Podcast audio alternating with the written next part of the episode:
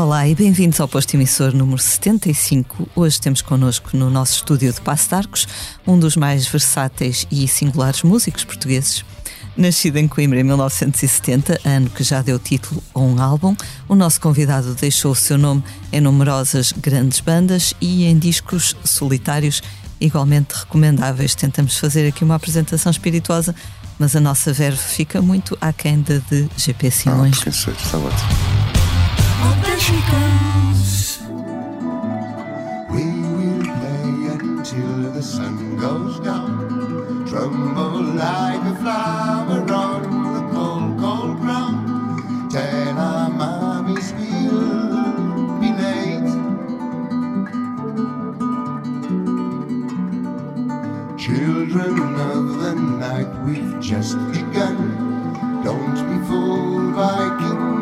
that will never come. Tell our mommies we'll.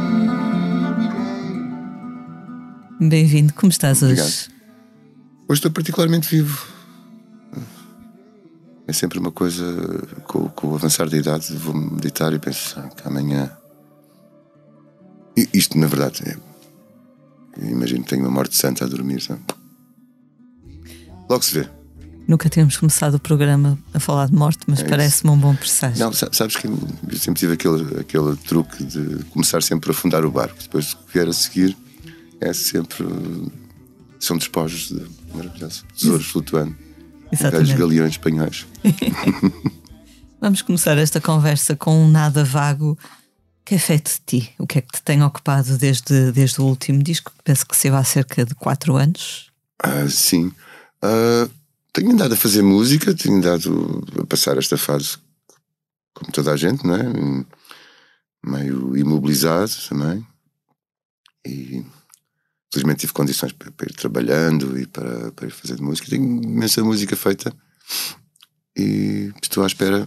Aliás, estou a começar agora finalmente a, a, a viver outra vez, não é? tive mais trabalho nos últimos dois meses do que nos últimos dois anos, portanto, imagina. Fiquei feliz, senti que tinham saudades minhas em sítios onde eu nunca fui. Eu, muito obrigado. Tem sabido bem voltar a, atuar ao vivo. Então não. Quando isto estava mesmo a abrir, eu pensei, pronto, vai, o pesadelo acabou, pimba, apanhei Covid, fiquei em casa a ver séries, não, não pensar muito, porque isto é uma pressão psicológica tremenda, não é? Uh, é o vírus do mal, infeta o menino. Mas uh, safei-me, cá estou. Isto seria uma entrevista de uma mesa de pé de galo, não é? que eu estou está- Você está entre nós, comendador. E, e engraçado, depois a seguir tive sequelas à moda do Porto. Que eu fiquei supostamente bom, e, pá, fiquei com falta de ar, depois perdi a voz, depois fiquei com dor de cabeça, parecia que tinha dois pregos em cima dos olhos. E é estranho, este bicho parece, parece um, um, um nanorobô que vai, vai procurar todas as tuas fraquezas. É bizarro. Tivesse, eh, tiveste essas sequelas quanto tempo depois? Começou uma semana depois de ficar supostamente curado. Ah. Foi, foi, e, e quando comecei a trabalhar, a parte mais engraçada foi ter acordado sem voz e tinha 15 concertos pela frente. Pensei, porra, bonito serviço, pá. foi tremendo. Como tenho alguma. como- fui apresentar músicas que ninguém conhecia, pude tocar aquilo uma oitava e meia abaixo. Como se fosse. O Tom Waits teve a bondade de, de vir eh, interpretar as minhas músicas, embora esteja um pouco constipado. No, no concerto no, no Teatro Maria Matos ainda estavas um bocadito atacado. Ainda estava bastante, sim, sim. Foi, foi. Ainda para mais estas músicas do disco novo são todas ah, teatrais e bauianas, de, de- de variações e agudos, isto e aquilo. Só que lá está, a pessoa apresenta um disco que foi, foi, foi sendo montado ao longo de dois anos, não é? E pronto, e, pela primeira vez jun- juntar essa carga toda ali foi difícil, e aquilo já, já é hum, já é exigente, portanto, nas melhores condições possíveis. E- mas a minha sorte é que a banda estava estava ótima. Uma grande, uma grande banda, não é? Uma banda grande também. Onde é que desencantaste aquela gente toda? Eu tenho trabalhado imenso com, com o meu amigão e produtor e comparso, o Miguel Nicolau, mais conhecido por ser o mentor de Memória de Peixe, mas ser, está a produzir imensas coisas e a produzir bem. E então, de algum modo, eu fui buscar, eu escolhi alguns old timers, né, para ficar na aula dos velhinhos, e o Miguel escolheu malta nova para ficar na aula dos, dos menos velhinhos. E, e pronto, e aquele tipo, o disco tem imensas uh, as partes eletrónicas e, e então uh, e, e os moços sabem, sabem bem o que fazem. Fiquei muito satisfeito. Tivemos muito pouco tempo para ensaiar e considerando que o cantor estava um bocadinho, enfim, em déficit, mesmo considerando isso, acho, acho que foi, foi um bom concerto. Ninguém tirou nada. Nem sutiãs. Pois lá está. Essa é a parte que eu não queria falar. Era o que acontece há muito tempo. Tenho que me habituar a, a isso não acontecer. Lembro sempre que num concerto que eu vi teu, se não me engano, em Aveiro, que tu falaste do preço dos sutiãs em palco e isso, por alguma razão, ficou-me sempre presente na memória. Na altura havia aquelas lojas onde compravas roupa que tinha sido usada por alguém, tipo pela Madonna, e que tinha umas calças com um aspecto horrendo, custavam, sei lá, 100 contos, coisa assim, uma coisa assustadora. E, sim, e os sutiãs em palco estão. Pelo menos no meu caso são, têm sido muito raros. Não, vamos mudar de assunto. por favor. Uh, uma melancolia. O teu novo disco, Drafty Moon, uh, está assinado como Bloom. Uh, é, é um, uma encarnação, vá, um projeto que esperavas que, que chegasse ao segundo disco, por assim dizer? Uh, é uma boa pergunta. De certo modo, eu, eu andei há imenso tempo à procura de, de, uma designação nova para este, para este, para este disco, banda nova e tal. Pensei que eu sempre tive um problema grave com a ideia de carreira, porque eu sempre tive, tive, tive metido uma miríade de coisas que eram um bocado uh, repetíveis, bandas diferentes, projetos diferentes, com estilos diferentes, coisas diferentes. E depois, de certo modo, era tudo irrecuperável quando a banda se, se separava uh, por nenhum motivo especial, senão pronto, de interesse pela continuidade, ou porque de repente já tínhamos esgotado, ou estávamos todos esgotados, felizmente. Uh, senti que nunca tive uma, uma coisa como me imagino o Sérgio Godinho vai fazer um concerto e pode tocar uma música de 70 outra de 90 outra de 2010 ou coisa que valha ele tem uma tem uma designação é uma constância qualquer. Eu sempre tive desmultiplicado em em personagens e, e, e projetos.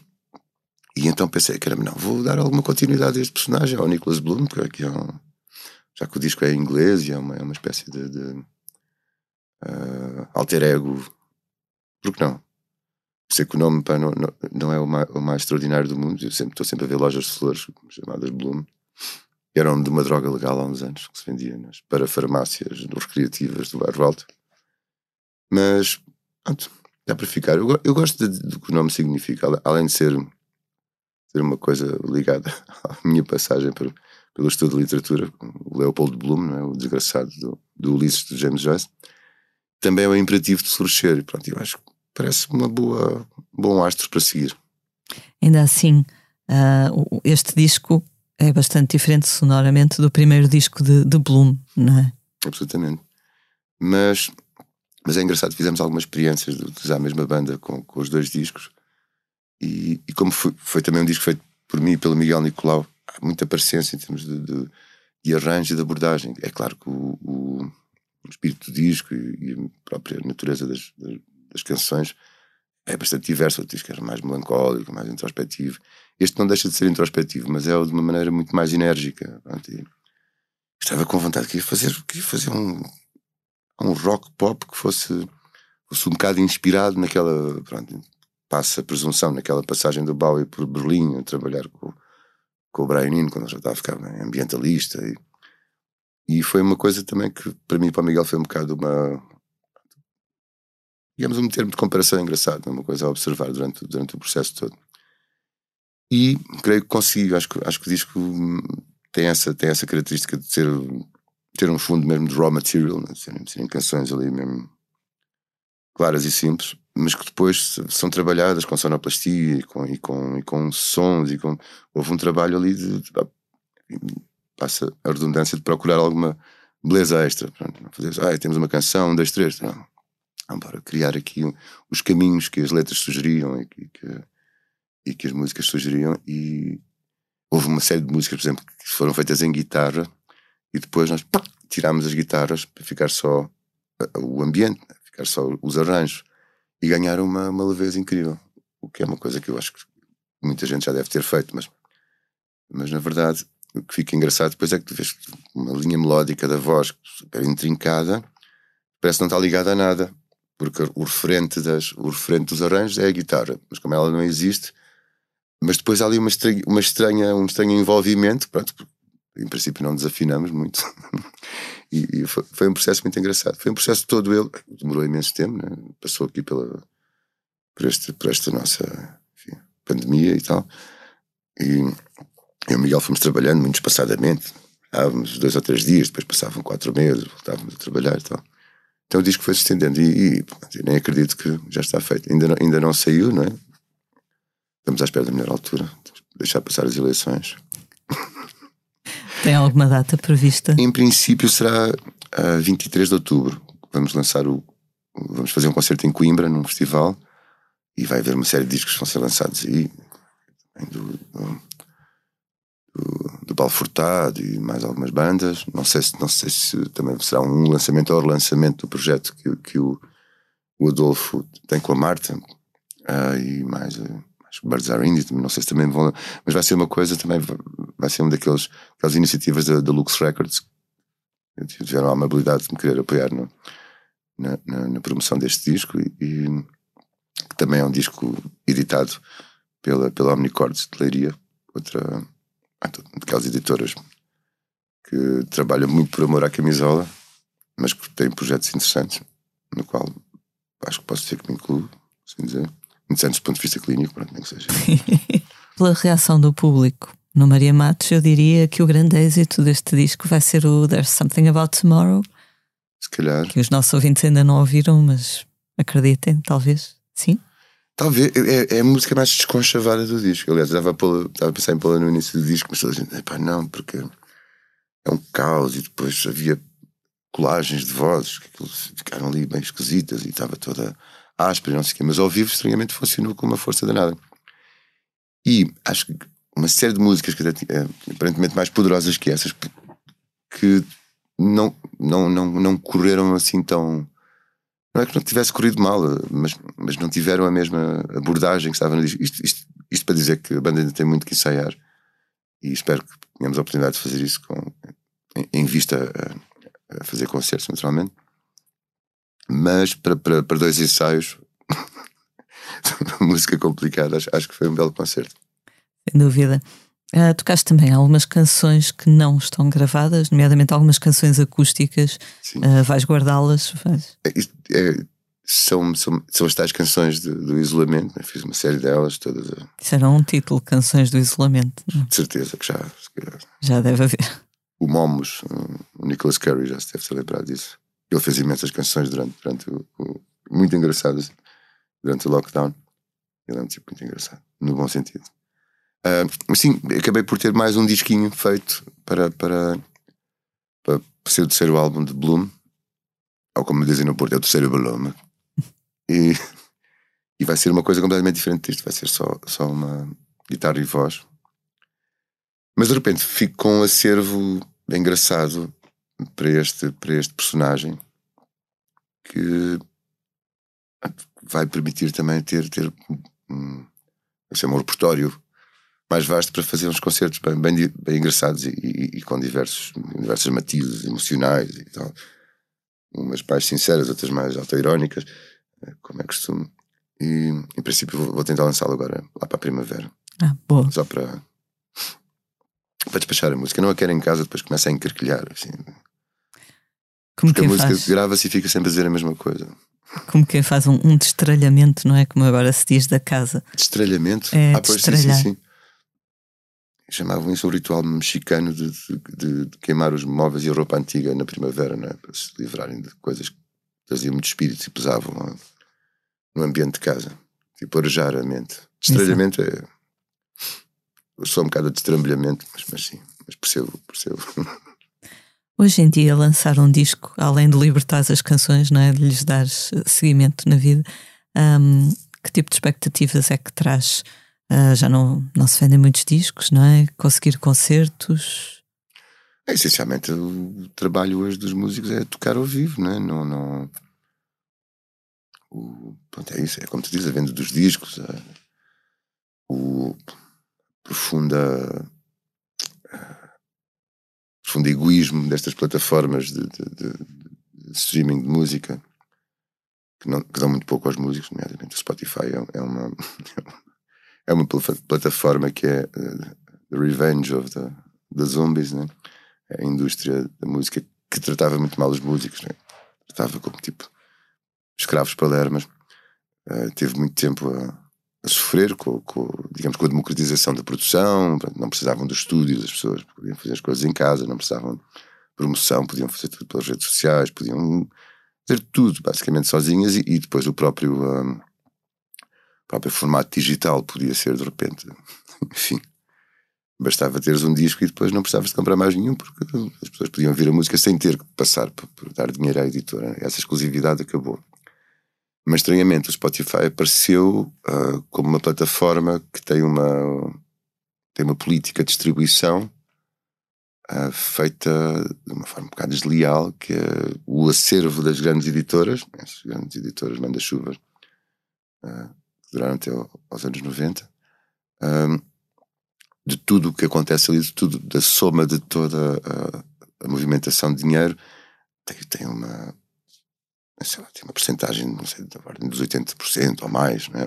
quer dizer que é, é um esquema de distribuição totalmente desigualitária, mas por outro lado tem uma espécie de pronto, um monopólio, não é? Então as pessoas querem ser ouvidas e sabem que aquele sítio vai ser que torna-se irresistível, porque se não apareceres ali, eventualmente não poderás ser ouvido aquilo. E eu digo isto porque eu acho que é justo falar nestas coisas, porque ah, tem havido, há inclusivamente uma, uma, uma, associação, um movimento nos Estados Unidos, caso, estão a tentar uh, valorizar o trabalho dos artistas uh, que não estão ligados a esse monopólio das editoras e mudar um bocado o esquema da distribuição. Mas, epa, hoje em dia o dinheiro fala mais alto. Sempre falou, não é?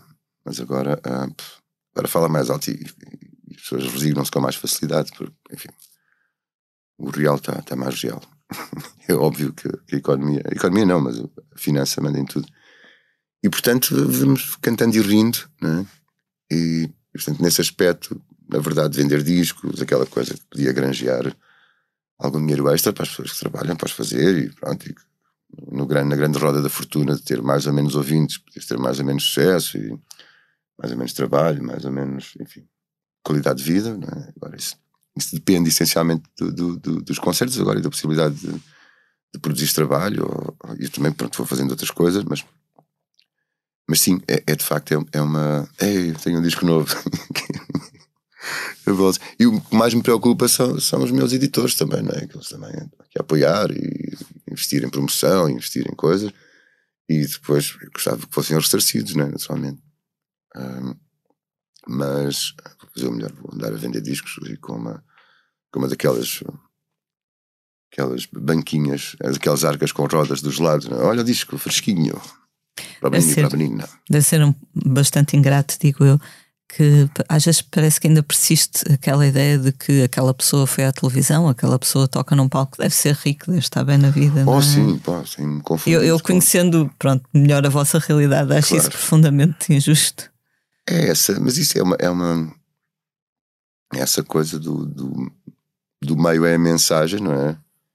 Também é outra coisa bastante bom motivo de conversa, é? a ideia de que a televisão ainda continua a projetar digamos, espécie de elite, ser famoso significa riqueza, brilho, encontrado na praia com uma beldade este verão, não sei hum. quantos no, no, seu navio junto, junto a Vila Moura, blá blá blá, tchá, tchá, tchá, quer dizer, isso, isso são como é que se chama? São clichês de, de, de, de, de sucesso, não é? Continuam a ser vendidos, continua a haver mercado para eles.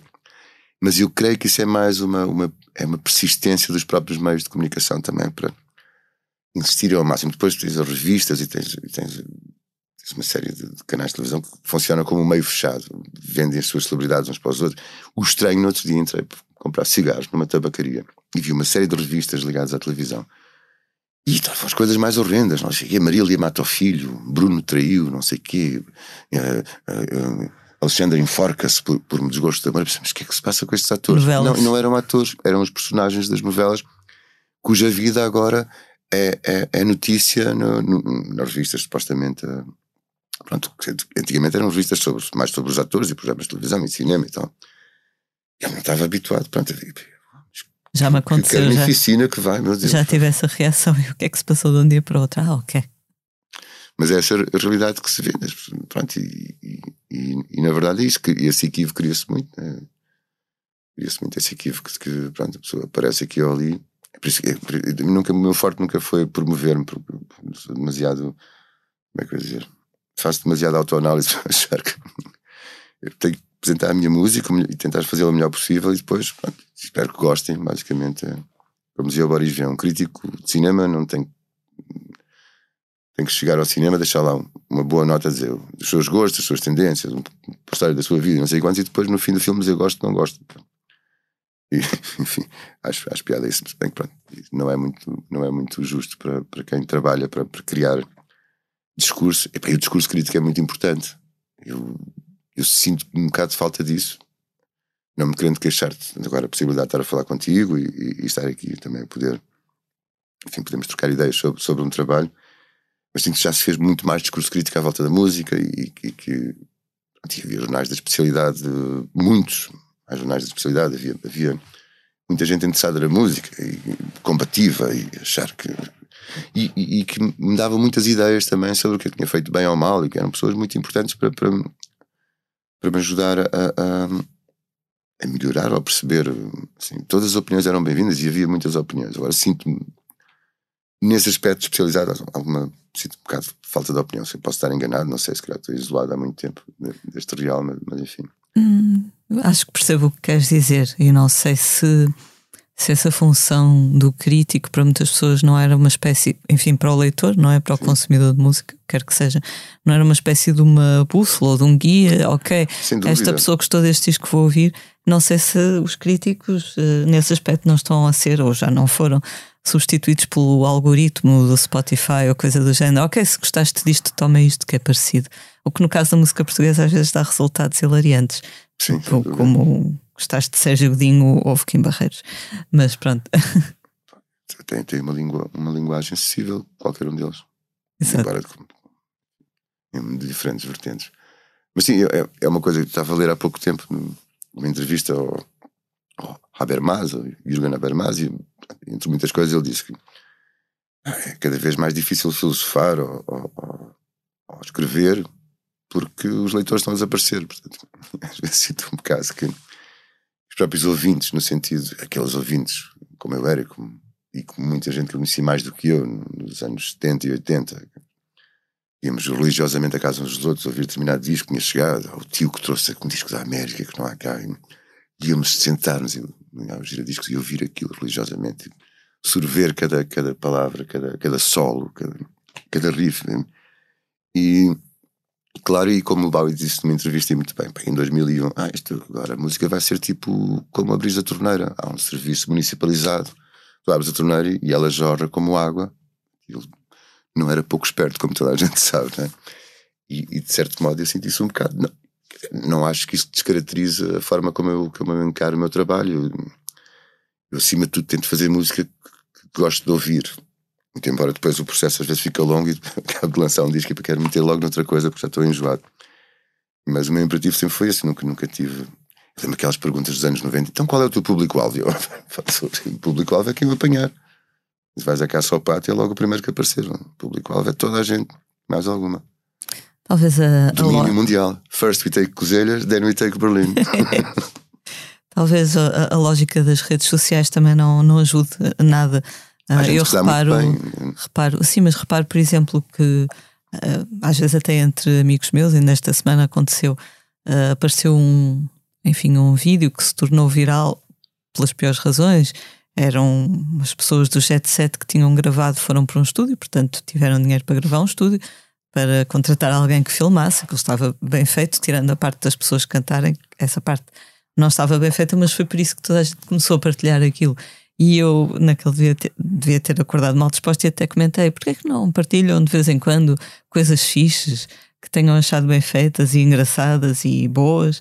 Porque ah, ah, sinto que às vezes é muito mais difícil um disco que sai, é bom e ter bastantes pessoas a partilhar o vídeo, etc., ah, do que uma palhaçada, enfim, alguma coisa que é extremamente má tem uma tendência absurda para se tornar popular. Eu há muitos anos, quando ainda era jornalista, entrevistei o Edson Ataíde, publicitário, é? E ele dizia coisas que, que hoje são fulgurantemente certas, não é? Ah, falávamos dos programas de entretenimento com, com, com um grau de, de enfim, lá, de humanidade e de cultura muito baixo. E ele dizia, pois é, mas os, os, segmentos A e B, portanto, as pessoas mais ricas, mais cultas, mais não sei o quê, supostamente, é que gostam de ver o povo a fazer de macaquinho. Há um certo gozo, não sei se é um gozo comparativo, né? como dizia o outro social, quer ser grande rodeio de tanões. Há um certo gozo em ver o outro. A, a... É como o princípio do riso. Havia um filósofo que era o Bergson que explicava porque é que as pessoas gostavam de ver, riam-se quando o outro tropeçava, se levava com uma torta na cara, não é? Há ali uma, o, o riso é quase como se houvesse uma quebra de protocolo. Por um lado, que desperta uma reação nervosa introspectável. Nós, nós, criamos uma coisa chamada cotidiano, então as coisas vão, supostamente, vais do ponto A ao B sem interrupções, tomas cuidado de atravessar a estrada. Portanto, o acidente ele próprio, então um acidente que pode uh, fazer com que o outro caia da postura abaixo, especialmente, estamos a falar no princípio do século XX, quando isto foi escrito, mas essa tensão faz, faz o outro rir nervoso. E, e por outro lado, descobriu-se que havia uma espécie de compensação pelas pessoas notória de se sentirem fortalecidas por verem o outro fragilizado ou ridicularizado. Então, pronto, criou-se muita comédia à volta disto. Se lembrar que a comédia do início do século XX era toda gestual, era feita de, de peripécias e de, de, de, pessoas vestidas de fato e chapéu de coco, todas a, a caírem de um lado para o outro, levarem com prédios em cima, fugirem de, tipos maus e, pronto, e levarem com tortas na cara, etc. Então, e, e essa parte, claro que isso é, enfim, é, é é uma coisa muito, muito humana, muito real. Uh, pronto, rest my case, né? Porque na verdade é isso. O que, é que, que as pessoas têm interesse em ouvir uma, uma coisa com algum sentido? É uma seca. Lembras-te da vida de Brian? Quando o outro começa a dizer vocês têm que se dar bem, não sei o quê, ah, vamos atrás do outro. Sigam a cabaça, não, sigam a sandália. E não, vocês têm que acabar com essa coisa, esse separatismo. Vocês estão aqui para viver bem, para se tratarem bem. Não sei quantos. É, este gajo é um chato. Vamos atrás daquele maluco. Sim. A ideia da hostilidade, de A contra B, também, também vende muito o amor ou o ódio. Ainda agora na análise. De... Isso na política, não é? Quer dizer, na análise das eleições. Ok, eu assisti à noite eleitoral, fui, fui fixe, adoro noites eleitorais no geral. Uh, mas não pareceu que, que, fosse, tirando a surpresa na Câmara de Lisboa, assim, uma coisa extremamente controversa ou disruptiva, vá. Mas no dia seguinte parecia que tinha havido uma hecatombe e tenta-se criar ali um, um fenómeno, um, um drama que se calhar não houve, não é? Uh, porque isso votaram. vende. Sim, claro, as pessoas votaram, votaram, quer dizer ah, claro que há uma tensão enorme sobre um estado de graça do, do nosso primeiro-ministro que eu acho que, sinceramente, não sou muito não sou muito partidário, não é?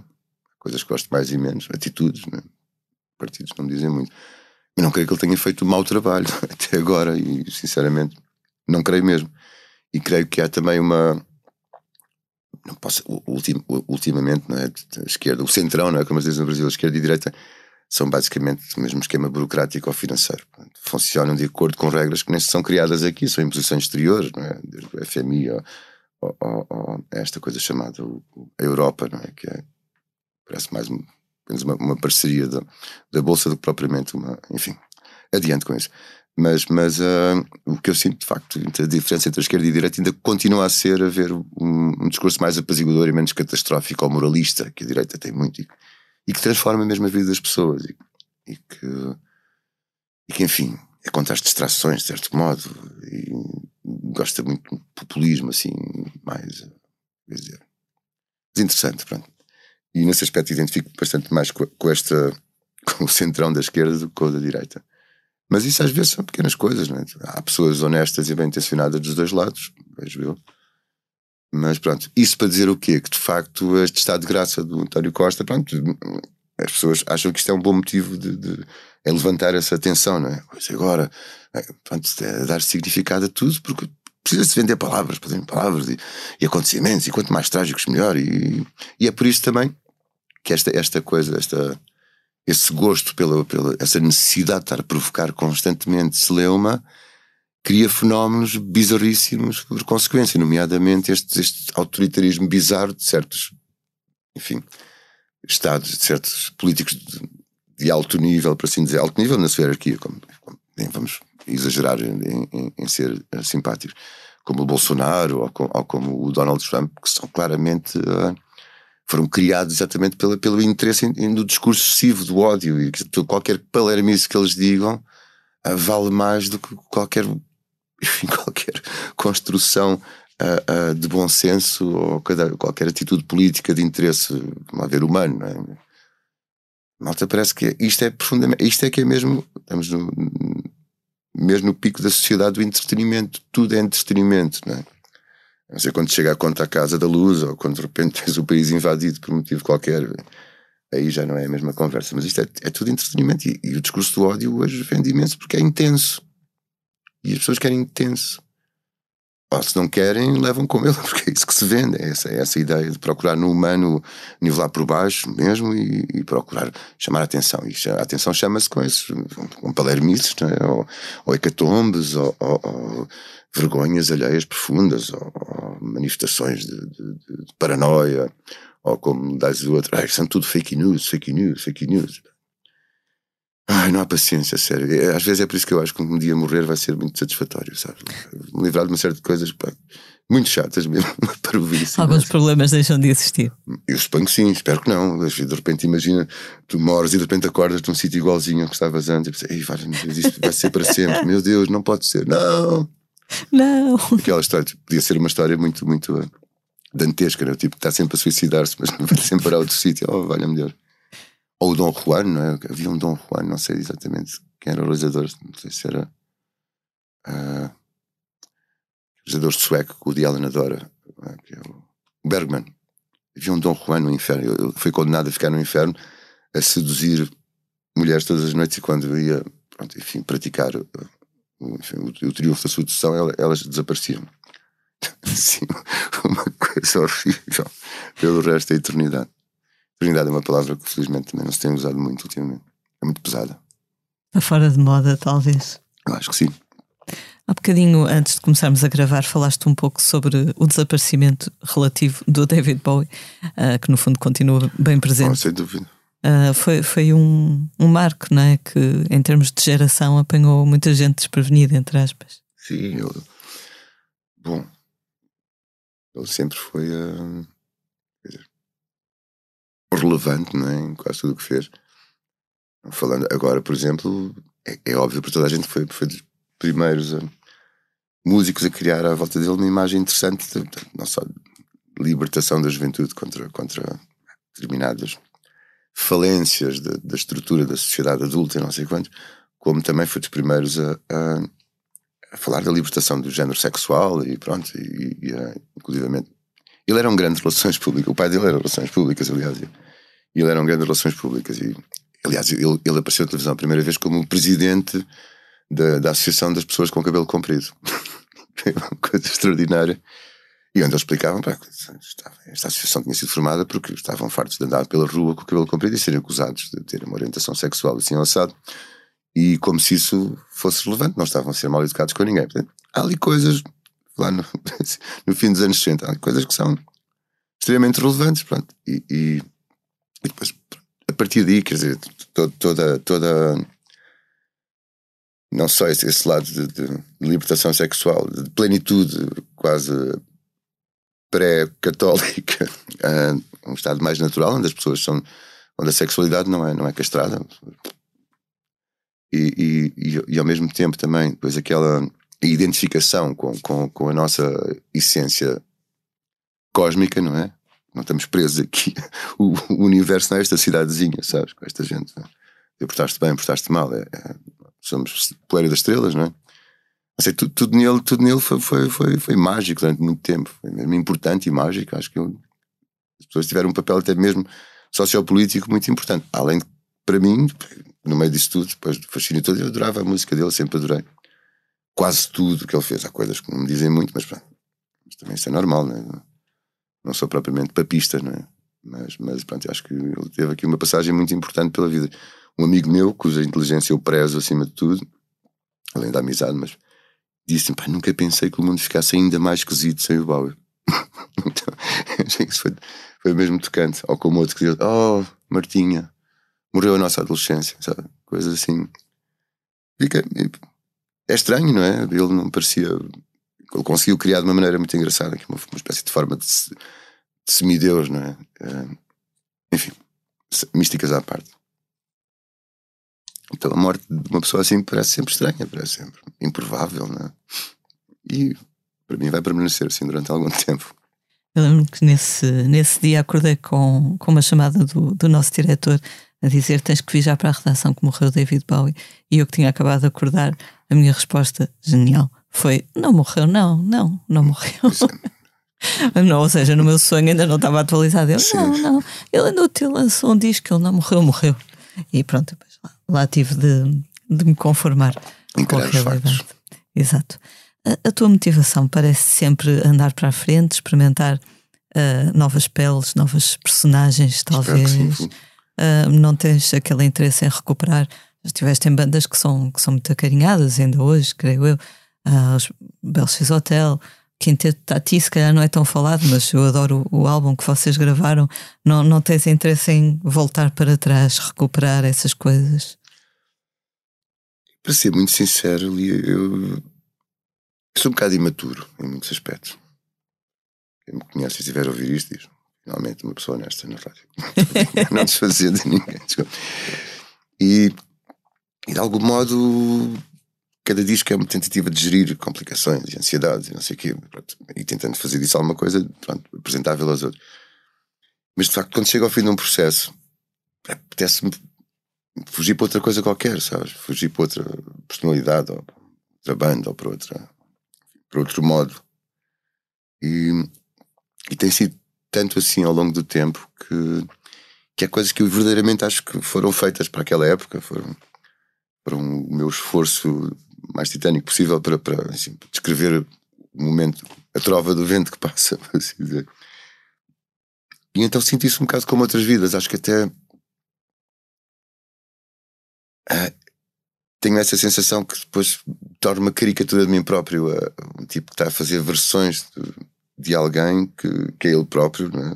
mas sinto sempre que são versões, não sinto que seja um acervo meu. Não, eu não me sinto com esse acervo. Sinto que, por exemplo, 10 em 10 anos, todas as nossas, os nossos células mudam todas. Não é? Isso acho que acontece com os discos também. Já não sou aquilo. Como falávamos, acho que estávamos a falar nisso há pouco, não é? Como, como o Sérgio Godinho, que tem, tem belíssimas canções desde 70 até agora. Um concerto dele, ele pode usar as canções que quiser, porque, porque são ele e é aquilo, e é, é a prosa dele, e, e é maravilhoso, sou muito fã dele, aprecio imenso. No meu caso, mal me comparando, por assim dizer, é tudo uma, é tudo uma, confusão de, de heteronomias meio, meio, meio doidas, mas que foram feitas com, com, com sinceridade, pronto, e foram, foram. Isto para dizer o quê? Pois, concluindo, né? senão as pessoas vão se deitar. Uh, sim, não tenho muitas vezes vontade de recuperar. Tenho feito agora, a pedido de, de, alguns produtores, para alguns concertos que estavam de ouvir esta e aquela música, ou aquele tema, ou aquele disco. Porque não, faço isso. E agora finalmente começa a ter algum. começa a ter menos, menos, menos pele de galinha a, a pescar algumas músicas minhas, porque de facto já estou muito longe, já, já, já são quase de outra pessoa. Então já posso, já posso interpretar aquilo com, com algum distanciamento, sem me sentir visado, sem me sentir que estou a cantar uma coisa que já não me diz respeito. Uh, já não me sinto tanto uma caricatura de mim próprio, sinto mais de facto um intérprete de um tipo lá, de um, de um rapaz novo que, que, fez umas músicas há uns anos e vários discos assim assados. E, Estás que, a cantar standards de Exatamente, standards de Mohamed, standard de Mohamed, parece um clube de futebol. Como tipo só, sozinho, guarda-redes e Sim, o standard de Liège de Mohamed. exatamente. Por exemplo, o teu álbum solo, entre aspas, o 1970 Custa-te, por exemplo, ao, ao cantares, uh, ainda te identificas ou há, há esse distanciamento? Todo? Não, é, esse, esse disco em particular, todas as coisas que estão lá são. são são claramente para mim foi um, foi um disco onde dos 30 e tal anos, não é? De fazer contas à vida, sabes? Ah, de, de tentar pegar nas coisas que me diziam mais respeito e tentar colocá-las ali com, com, a clareza possível. De forma a partilhá-las, não é? Porque às vezes o excesso de, de, de como é que se chama? excesso de intimidade às vezes nas coisas. É, pode ser um bocado pornográfico. Que interesse tenho em saber que este gajo gostava da avó, que viveu assim, ou que viveu assim. Mas eu ali assumi mesmo, pronto, aquilo foi, para mim foi um ponto de viragem na minha vida. Pá, este disco vai, isto sou eu, pronto, comprem, não comprem, enfim. Está o mais sincero possível, espero que não pornograficamente. E esse disco, sim, as coisas que estão lá, as, as homenagens, as referências, a, a- a forma de, de, de encarar um bocado a, a, a infância, a adolescência a, idade, e, a primeira jovem idade adulta como alguma coisa que eu poderia falar, não é? É, é, é a minha expressão enquanto cidadão, e esse sim eu não, não me importa. Há muitas coisas que eu canto de vez em quando, e, e isso faz-me sentido, porque, está muito alicerçado no tempo. É um disco daquela altura, portanto, não, não é uma coisa que eu confunda com que sinto hoje, mas, mas sinto que, foi, acho que as palavras são, foram, sinto que elas foram justas, então, pá, interpreto esse moço, esse senhor, ele, é- ele é, ser-me justo. E sério, na altura não bebia também, estava sério demais até. Eu assustava as pessoas, assustava as crianças. Oh, que. Estavas saquinho. Sim, preço por ter cão, preço por não ter cão, não é? Exato. Há- Há pouco falaste do, do lançamento deste teu novo álbum, que vai ser em Coimbra com. Portanto, ainda tens ligações a, Coimbra, editoras de lá, bandas de lá. Sim, tenho, tenho, tenho lá a minha mãe ainda. Tínhamos uma vasta família mas de velhinhos, não é? Depois, entanto, fo- foram todos à vida, salvo seja. E não, tenho lá grandes amigos e é, e é a minha cidade, por mais que eu tenha tido muitas, muitas tensões, muito amor-ódio pela cidade, mas,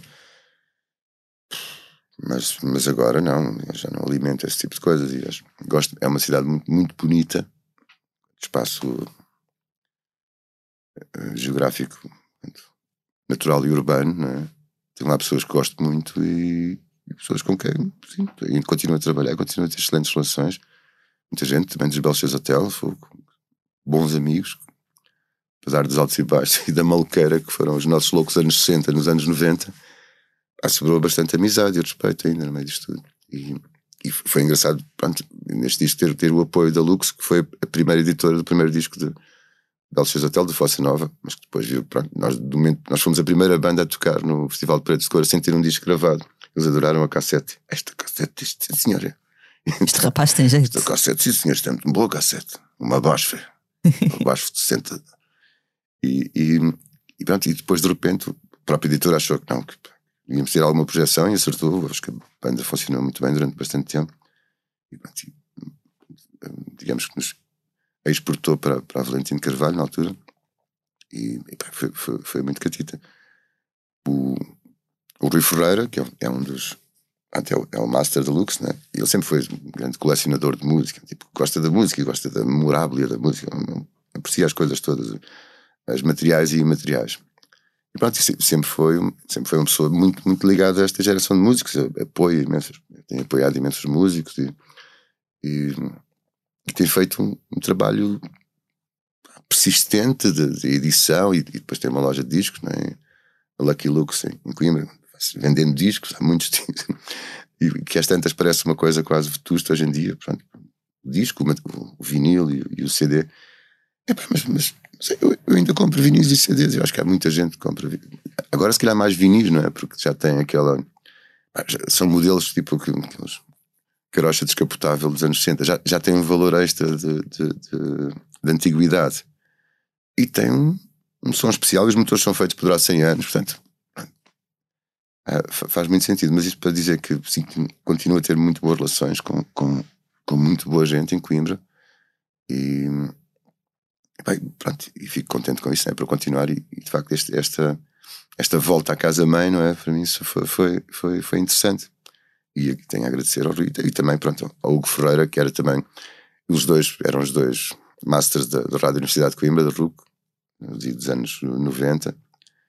E são dois, dois entusiastas, as pessoas que gostam da música e gostam de, e que gostam de, de investir às vezes no que provavelmente não, sei, não, não é feito para ter nenhum. Não é feito segundo os moldes de- do público-alvo ou do sucesso imediato, nem usa vocoders, essas coisas. não é? E, e isso é bom saber, não é? Porque a única parte que, que, de facto vai salvando ah, digamos, toda esta arte aparentemente periférica que está fora do mainstream, é também haver muitas iniciativas, muitos pequenos clusters de, de, de, de interesse e, e, com propostas estéticas completamente diferentes e, e, e, que se apoiam mutuamente e criam uma identidade e as pessoas vão, estranhamente vão sobrevivendo e às vezes têm sorte e até têm, acontece uma coisa boa e, e ganham efetivamente dinheiro, dinheiro no sentido de compensação e poder investir em mais pessoas, coisa simples, aritmética simples do isto funcionou, isto vai nos permitir apoiar mais esta banda, aquela, coisas que as pessoas gostam. E numa altura em que o gosto não é, cada vez mais é, é, é bizarro, porque parece que vem anunciado de fora, não é? Há uma intrusão absurda nas nossas vidas. Eu estou sempre. Eu podia optar por não ter um telefone destes, que sabe onde é que eu estou, que sabe a minha pulsação cardíaca, que me está sempre a sugerir coisas, entrar por todo lado, perguntar se aceito cookies e dados sempre, sempre, sempre, sempre. É, é, uma máquina louca de sucção de informação e de identidade que depois está sempre a devolver sugestões, sugestões, sugestões infinitas para provar a sua utilidade, quando na verdade estamos a ser escrutinados até ao umbigo. Nunca fomos tão escrutinados com um sorriso nos lábios. É extraordinário. Estamos mesmo. Sabes dentro, que... Estamos dentro, estamos do outro lado do espelho, já nem reparámos, e há muito tempo. É verdade. Nós agora temos estado, muitos de nós aqui em teletrabalho. Eu venho cá para gravar o podcast, mas de resto estou em teletrabalho. E então, quando venho cá, eu tenho um telemóvel Android e ele pergunta-me depois: quer saber? Eu tenho aquela curiosidade: o que achou do edifício empresa? de X estrelinhas. Eu adorei, gostava de trabalhar lá, sério, é espetacular, muito boas condições. Não, eu nunca respondo, mas acho curioso que ele pergunte. É não, mas é isso, é, quer dizer, tens, tens uma. Muitos historiadores do futuro ou da humanidade, há, há um que eu li bastante nestes, nestes, últimos tempos, e muita gente leu, o Yuval Harari, não é? um historiador israelita, muito interessante, muito ponderado.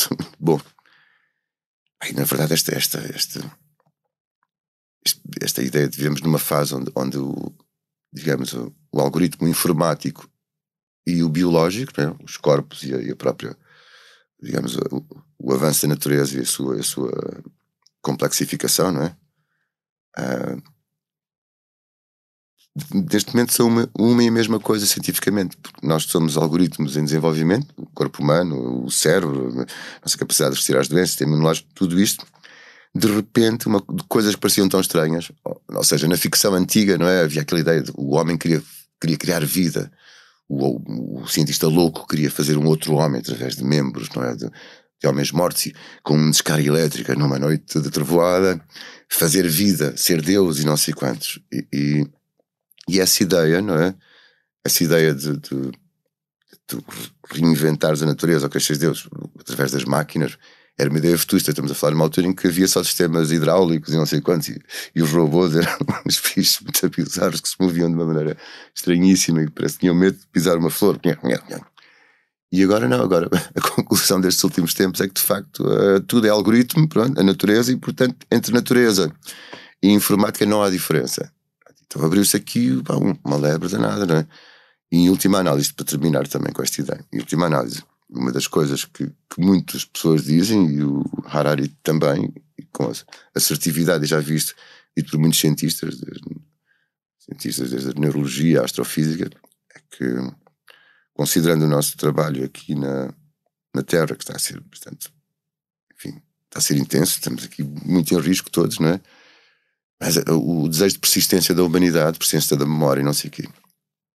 Considerando que nós não conseguimos viajar pelo espaço, porque as, as galáxias estão-se a afastar numa média de 70 mil km por segundo, portanto há uma forte improbabilidade em descobrirmos a, aquela coisa que sempre desejamos, que é, que é descobrir outros alienígenas que depois nos comam a todos. Estou desejando, aliás, é coisa de um penso, não acorda, pensar ah, alienígenas, alienígenas. Enfim, uh, o que é que isso implica? Implica que a única forma de nós chegarmos a esse, esse, esse estranho desejo que nos inunda desde, desde que existe linguagem, que é conhecer a origem, o espaço, encontrar outros, esta estranha solidão coletiva que nos persegue na filosofia desde há muitos anos. A única forma de ser perseguida é essencialmente quando nos rendermos a esta grande, este grande cérebro algorítmico da inteligência artificial e ela sem o peso ou limitação de, de ter que existir dentro de um corpo, ela sim então irá pelas galáxias levar aquilo que sobra do desejo de persistência humana. E pronto, rest my case. Mas é isto que se sente um bocado. Então às vezes é um bocado como aquela música, não sei se é de fugir ou morder o anzol. De certo modo, pronto, se calhar estamos fomos mesmo feitos para isto, portanto, mais vale, pá, fica lá com os meus dados e pá, safem-se lá, se, as minhas, se, se o meu gosto por determinados shampoos de ajudar as pessoas a navegarem pelas estrelas de melhor maneira, pá, boa sorte, Godspeed. You later, alligator. Com aquelas pessoas que diziam dizem que as vacinas têm um chip que nos controlará. Eu nunca, dia- que- nunca, nunca dialoguei diretamente com nenhuma, nenhuma mas apeteceu-me sempre perguntar: então para que é que inventaram os telemóveis? Pois, lá está. Já está aí tudo, a tua vidinha toda. Está lá, tudo, tudo controlado. Se bem, pronto, este, este vírus, toda a gente diz, isto vai- vai-te procurar tudo o que tiveres de, de mais frágil. É uma das características de todos os rel- relatos que tenho ouvido das pessoas que tiveram o vírus, ou inclusivamente a vacina, estranhamente, parece que há aqui uma espécie de. Se a pessoa tiver demasiadas fraquezas, eh, vai lá e empola, por assim dizer. Mas enfim, isso as doenças todas fazem. As doenças são como nós. Vão vão, alimentam-se até devastarem totalmente o meio que está à volta. Qual é a diferença entre nós e os vírus? é? Já se fala nisto há muito tempo. A diferença é que, pelo menos, eu acho que nós temos cultura e bons sentimentos ainda. Alguns, sim. Alguns. Parece-me Vamos começamos, começar a chorar agora. começamos a conversa a falar de morte, acabamos a falar de falar, morte. a falar da exaltação da vida, que ainda, assim como assim, vai sendo aquilo que nós temos, não é? E venerável, e podemos agora aproveitar para fazer coisas fixas. Exatamente. Passamos então Beijinhos a todos. à próxima rubrica. Não mandes ainda. Quer dizer, podes mandar beijinhos. Não, tu mandar mas- ah, beijinhos ok. no, no contexto da da nossa conversa. São bem-vindos, claro. Oh,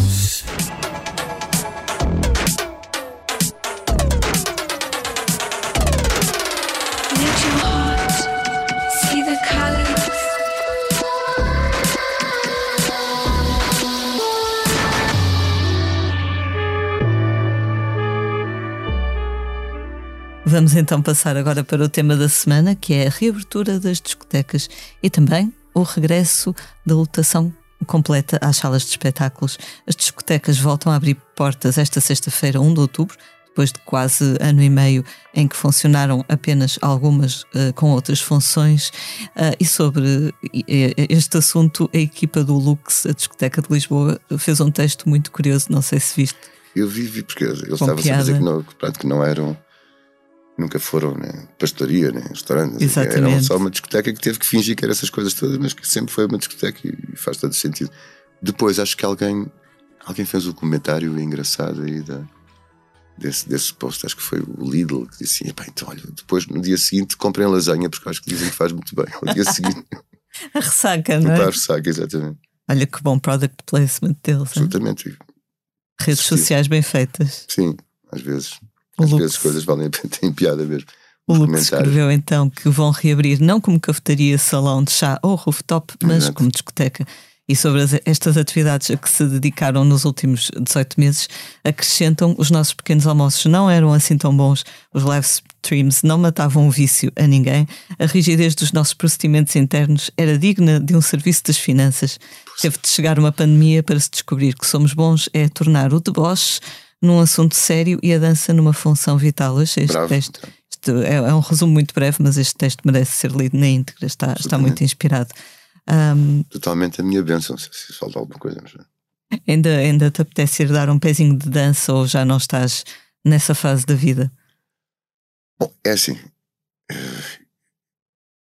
Eu confesso que, que, em casa tenho bola de espelhos e luzes e bom som e tal. E farto-me dançar com a minha namorada. E portanto, ah, sempre dancei. não, não. Mas, mas sim, mas passei, passei anos da minha vida sempre a ir andar por Lisboa. Eu, na verdade, sempre gostei mais de andar pela rua, por Las Calhas, a tomar uma cerveja e na conversa. Para mim, a noite foi muito mais. Mas depois, claro, dançar é, é, é maravilhoso. E, e, pronto.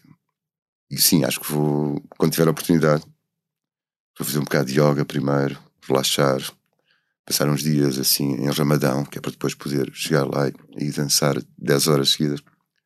Mas fico muito feliz porque pá, dançar faz muito bem mesmo, faz muito bem às pessoas, é muito libertador e, e vai sendo os rituais eh, coletivos que cada vez fazem mais sentido. E, e quando as pessoas estão juntas, corpo e alma, não? é? E, de facto é isso mesmo. Nós, andamos muito juntos de alma e não de corpo. E, essa incompletude, agora, viva, vai ser, vai ser reposta. Até tens uma, uma canção neste disco, People Who Never People Dance. That Never Dance, sim. Exato. Passa por aí também. É a história de uma moça que, depois de muito filosofar sobre a vida, decidiu que nunca mais não se queria muito dar com pessoas que não dançassem. Uma coisa muito simples, mas, mas está aí. E sim, eu, eu, eu dou-me com pessoas que não dançam, algo, não dançam por dentro. Dançam na alma. Eu lembro-me, há uns anos, fui fazer um concerto a Peso da Régua. Pá, tipo, Um dos meus super-heróis estava na plateia, o professor Eduardo Lourenço. Para mim é su- super estrela de rock da, pá, da filosofia portuguesa. E estava lá muito à frente. Eu, professor Eduardo Lourenço, o que é que eu vou dizer? Portanto, começa o concerto, baixa a cabeça, adormece. O concerto todo, assim, muito calmo. né? Notava-se que não estava a dormir, notava-se que estava como é que eu ia dizer, quando o computador fica assim, não, não apaga E hibernar, não a é? hibernar um bocado, mas, mas, mas ligado e, e eventualmente a receber o Wi-Fi.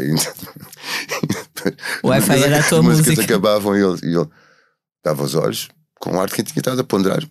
Tinha palmas pausadamente. Eu pensava, "Fu, extraordinário. E ele dançava, embora mal se mexesse. Eu sentia que ele estava ali a dançar comigo de alguma maneira. Foi um dos pontos altos dos meus concertos, ser o professor Eduardo Lourenço. A ouvir. Podes pôr isso no, no Portanto, ele LinkedIn. dança, ele dança e dança bem. Dançava, pronto.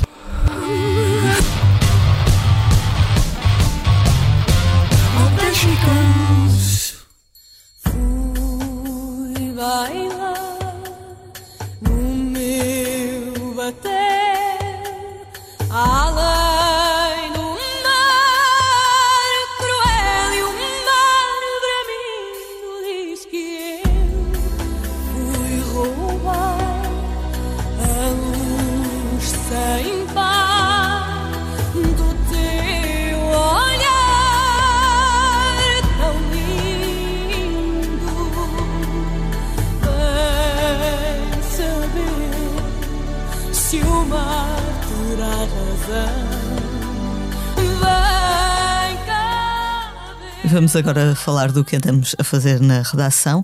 Eu fui até ali abaixo aos estúdios Atlântico Blue, em Passo Arcos, assistir a, um primeiro, a uma tarde de gravações do novo disco da Dulce Pontes. Este será o primeiro álbum da cantora em quatro anos e, por sorte, eu apareci lá no dia em que a Dulce Pontes recebeu o único convidado do disco, que é o Ricardo Ribeiro, que escreveu uma canção bem bonita para ela, à qual chamou Valsa da Libertação. Ah, então estiveram a gravá-la e foi muito engraçado porque via-se que eles tinham uma grande cumplicidade, muito amigos, e eu depois falei com a Dulce e ela disse: Não, nós conhecemos-nos hoje. Mas pronto, sentiam das conversas que tinham tido à distância que se iriam dar bem e aparentemente, ah, pronto, ah, concretizou-se esse pressentimento. A reportagem está no site do Expresso e as gravações foram supervisionadas por Yelsi Heredia, um músico cubano que produziu o disco em conjunto com a própria Dulce Pontes e que estava, pois que, encantado, não só com ela, mas com o Ricardo Ribeiro, que muito carinhosamente tratava por Rishi. E quando ele entrava e saía para gravar, dizia aqui: ótima persona, ótima persona. Me gusta muito o Richie. Richie, achei muito Sim. fofo.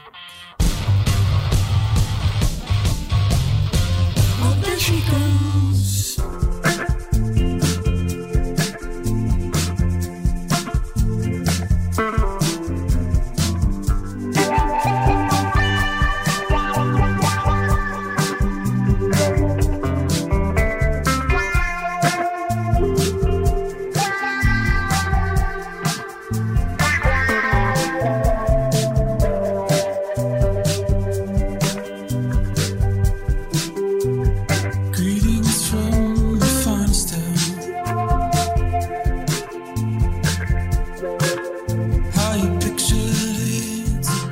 Passamos agora ao disco da semana. Na verdade, este Other You, do norte-americano Steve Gunn, já saiu há cerca de um mês, mas merece ainda a nossa atenção. É o sexto disco em nome próprio deste guitarrista e cantor-compositor de Filadélfia, que, tal como o nosso convidado de hoje, já tocou com muito boa gente, mas também se orienta muito bem sozinho. Desta vez ele foi passar uns dias para a Califórnia, onde gravou em Los Angeles, mais precisamente com Rob Schnapp, que é conhecido por ter trabalhado já com Beck ou Elliott Smith. E é mais um disco lindíssimo, eu sou muito fã deste senhor. Ele geralmente aparece rotulado como folk rock, mas também tem uns toques de, de jazz ou pós-rock, ah, assim, uns ambientes bem gostosos. Tu há pouco dizias que, que continuas a comprar CDs e vinis. Há assim algum disco que tenha feito mais companhia nos últimos tempos? Boa pergunta. Ah, é verdade que eu tenho comprado mais enquanto produtos materiais de cultura são, são livros. Deixa-me lá ver o último CD que eu comprei. Consigo- Estou com medo não conseguir lembrar de nenhum assim preciso. Lembro-me, eu recebi um disco muito bonito e carinhoso há algum tempo atrás, prenda do meu filhote, o disco do Mac DiMarco. Muito bonito, não me lembro agora, mas era, era um disco que tinha a ver com o pai dele. Uma história assim tensa, mas interessante. Por um lado, fiquei preocupado por ele me oferecer aquele disco em particular, por outro, pensei, "Ah, faz bastante sentido. É um recado. Sim, por acaso. Vida da navegação. Ahm, de resto, eu tenho andado tão enfiado na, na, na minha música, no, de verdade não tenho ouvido muito. Ah, tenho ouvido, no entanto, muita música. A minha, minha namorada, a DJ, está sempre a procurar música nova. E, portanto, vou ouvindo imensa música que não consigo categorizar, não me lembro dos nomes das coisas, mas, mas é, é muita música para dançar, essencialmente. Né? Desde Meridian Brothers, bastante cómicos e com a cúmbia, até muito, muita música que tem, que, que- tem estado agora um bocado na, na crista da onda, porque é música feita para dançar e ao mesmo tempo junta a eletrónica com, com, com a tanto com material mais étnico e, e há coisas extraordinárias mil desastres, mas coisas extraordinárias e, pronto, como ela tem muito bom gosto é- eu sei que é uma informação pouco informativa, não é? Porque eu não me lembro. Para mim, chegou uma altura em que comecei a deixar de me lembrar dos nomes de- das bandas de eletrónica daqui e dali, ou distinguir o house do techno. Confesso a minha profunda ignorância às vezes. Ah, e pronto, se eu podia, se soubesse que me tinhas perguntado isso, eu podia vir aqui. Pesquisado e depois tinha chegado aqui como um tipo Uma grande lista. Que sabe tudo e mais alguma coisa, é? mas, mas basicamente ah, toda a verdade é melhor assim. Há, muito, há muita música boa nesse âmbito, não é? Não, não, percebi o teu Muita música entusiasmo. boa mesmo. E música para dançar. E agora espero que ela apareça aí. Ah, Muitas vezes eu acho que não ia a discotecas nos últimos tempos porque não gostava da música. Achava que havia uma espécie de. de- de- não sei, de, de média de gosto que tipo, passava muita música de eletrónico pseudo-romântico latino-americano muitas aquelas coisas, aquela música também ah, tipo Kuduro, mas não era um Kuduro assim como interessante como há muito, era música que me deprimia um bocado, e aquela, aquela groove assim, sempre com uma história de amor, aquilo muito quente, muito parecia que estava a meter na vida sexual de alguém, sabe? E, muita coisa, muito lado que, que- que- pá, não conseguia dançar aquilo que eu vou fazer para uma discoteca se não gosto da música, não é? Mas pronto, sempre há o Lux, não é? no Lux ouve muito boa música, assim, felizmente. Às vezes no Music Box também havia boa música. Mas em casa ouço ótima música. Cujos nomes não me lembro agora.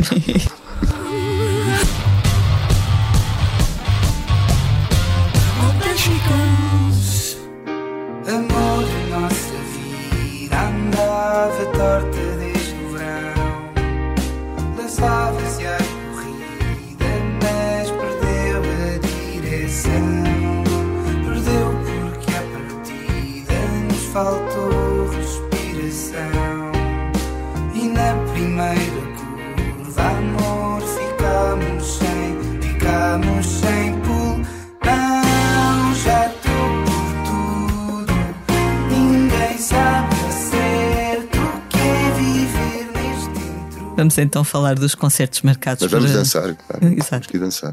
para os próximos dias. Esta sexta-feira, 1 de outubro, há Camané e Mário Lajinha no Teatro Sá da Bandeira, em Santarém, Lena d'Água no Teatro Circo, em Braga, e Surma no Cinema São Vicente, no Seixal. Também esta sexta-feira, Dia Mundial da Música, Totrips toca no Centro Cultural Malaposta, em Odivelas, os Companhia Algazarra estarão na Casa Capitão, em Lisboa, e Jorge Palma no Cine Teatro Municipal de Ourém.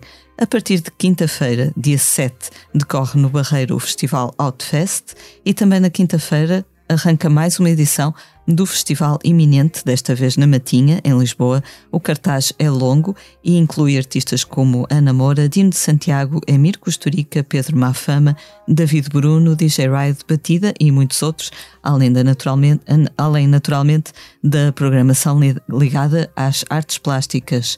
Ainda na quinta-feira começa a digressão de Tomás Valenstein, vocalista dos Capitão Fausto, que tocará a solo ao piano em quatro cidades portuguesas. A 7 de outubro atua em Coimbra, a 8 no Porto, a 15 em Aveiro e a 16 em Lisboa.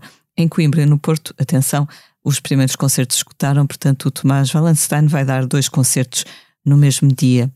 Já tens algumas datas também apalavradas? Sim, sim. Vou ter. Vai ser o lançamento do disco no, 23 de outubro, no Teatro Académico de Gil Vicente, em Coimbra. No dia seguinte, 24, seguimos para o Porto. Vamos fazer um concerto à tarde num novo espaço, Moco. Não sei exatamente onde é o espaço sequer ainda, mas se tudo correr bem vou saber para ver se lá chego, não é? Ah, e há mais algumas coisas semi-palavradas, mas como são incertas, não, não, não, vou, não vale a pena estar aqui a divulgá-las. Mas, uh, mas teria todo o gosto em que as pessoas aparecessem, tanto, tanto no dia 23 de outubro em Coimbra, como no dia seguinte no Porto.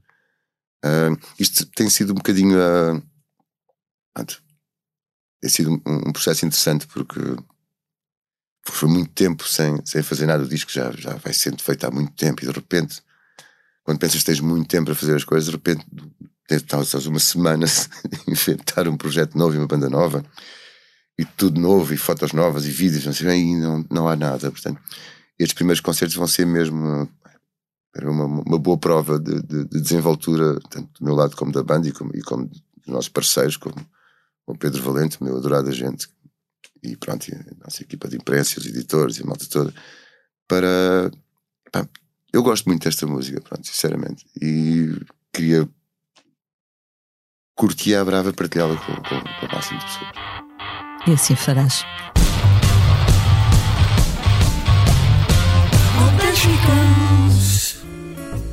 Já não vou trabalhar.